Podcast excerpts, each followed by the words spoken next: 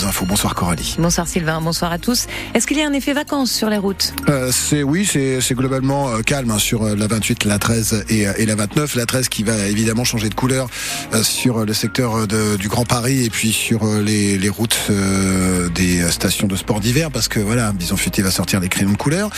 mais d'ici là, on est pas mal. Aujourd'hui, il y a un petit peu de trafic sur la Sud 3, un petit peu sur le boulevard industriel, la rive gauche de Rouen, un peu la traversée du pont de Normandie et c'est à peu près tout. 02 35 07 66 66. Et la météo, c'est toujours de la grisaille. C'est toujours de la grisaille, c'est toujours de la pluie.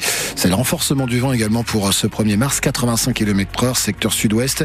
Un thermomètre qui va être demain matin autour de, de 3-5 degrés pour les minimales, de 8 à 10 pour les températures dans l'après-midi. Prévision complète à retrouver dans 5 minutes. Coralie, le malaise est profond à l'EHPAD public du Havre. La grève dure depuis dix jours maintenant aux Escales, le plus grand EHPAD public de France. Le groupe qui compte six établissements et accueille 600 résidents est en très grande difficulté financière, 7 millions d'euros de déficit selon les syndicats. Euh, pour faire face, une administration provisoire a été mise en place. Son équivalent temps plein pourrait être supprimé. Ça correspond au moins à tous les postes CDD et intérimaires. Cet après-midi, les salariés ont donc manifesté jusque dans dans le hall de la mairie du Havre pour demander à être reçu par Édouard Philippe, le président du conseil d'administration. En vain, Lila Lefebvre. Au milieu du grand hall de l'hôtel de ville, les soignants ont interpellé de longues minutes le maire du Havre. Mais Edouard Philippe ne les a pas reçus, pas plus qu'il n'a accepté de répondre à nos questions. Pourtant, il y a urgence, estime Sylvia, aide-soignante. On n'a plus de temps de rien. Le relationnel, c'est fini.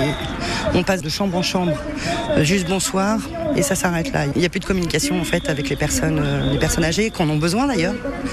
Euh, on n'a plus le temps. Elles ne sont plus que deux la nuit pour gérer 124 patients. Alors quand l'administration parle de supprimer 100 postes, les familles de résidents se mobilisent aussi comme Dominique. Moi je dirais que c'est 100 emplois supplémentaires qu'il faudrait, parce que les filles sont complètement débordées. De son côté, sans confirmer la somme de 7 millions d'euros de déficit, l'Agence régionale de santé nous explique qu'il est indispensable de redresser les finances.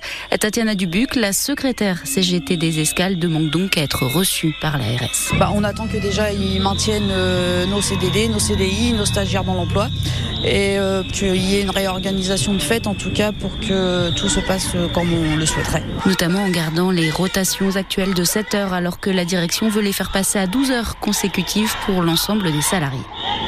Reportage à retrouver sur notre site internet francebleu.fr. La grève est reconduite pour une semaine. La CGT annonce de nouvelles actions. Pas de repreneur pour les boulangeries normandes Luval. Le tribunal de commerce a rejeté l'offre présentée par l'unique repreneur.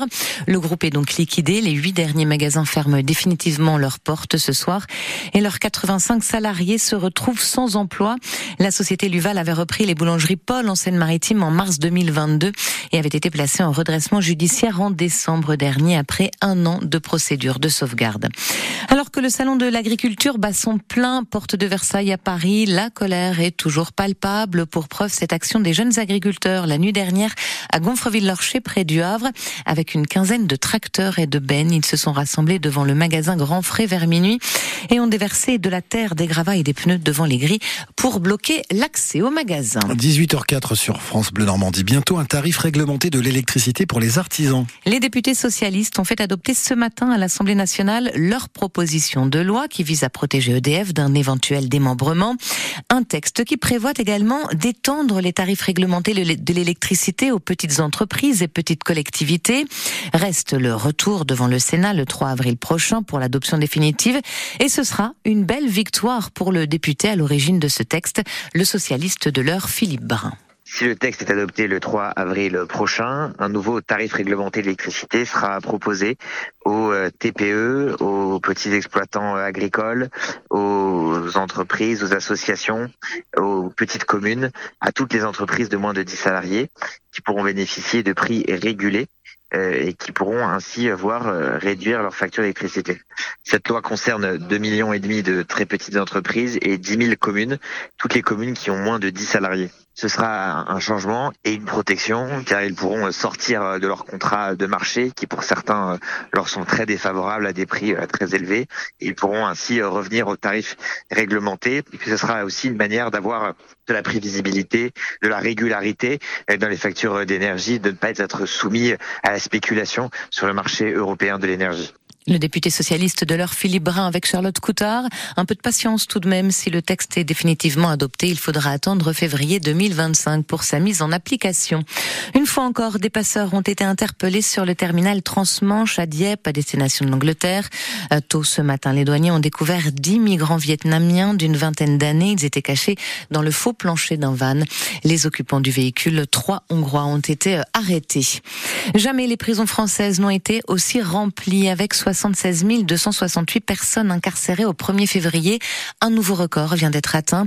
En un an, le nombre de détenus a augmenté de 5,5% avec une très forte augmentation du nombre de personnes contraintes de dormir sur un matelas au sol. Ces chiffres sont publiés aujourd'hui par le ministère de la Justice. Attention au démarchage, le département de la Seine-Maritime lance un appel à la prudence. Les tentatives d'escroquerie se multiplient en ce moment. Des personnes se font passer pour des agents du département et font du porte-à-porte -porte ou passent par le téléphone pour proposer des solutions de rénovation de logements notamment. Le département rappelle qu'il ne pratique en aucune façon le démarchage et que toute prise de contact suspecte doit être signalée à la police ou à la gendarmerie. Et puis en football, le coup près est tombé pour Paul Pogba. Quatre ans de suspension pour dopage, c'est la peine prononcée par un tribunal italien. Le footballeur français engagé à la Juventus de Turin et formé au Havre avait été contrôlé positif à la testostérone en août dernier.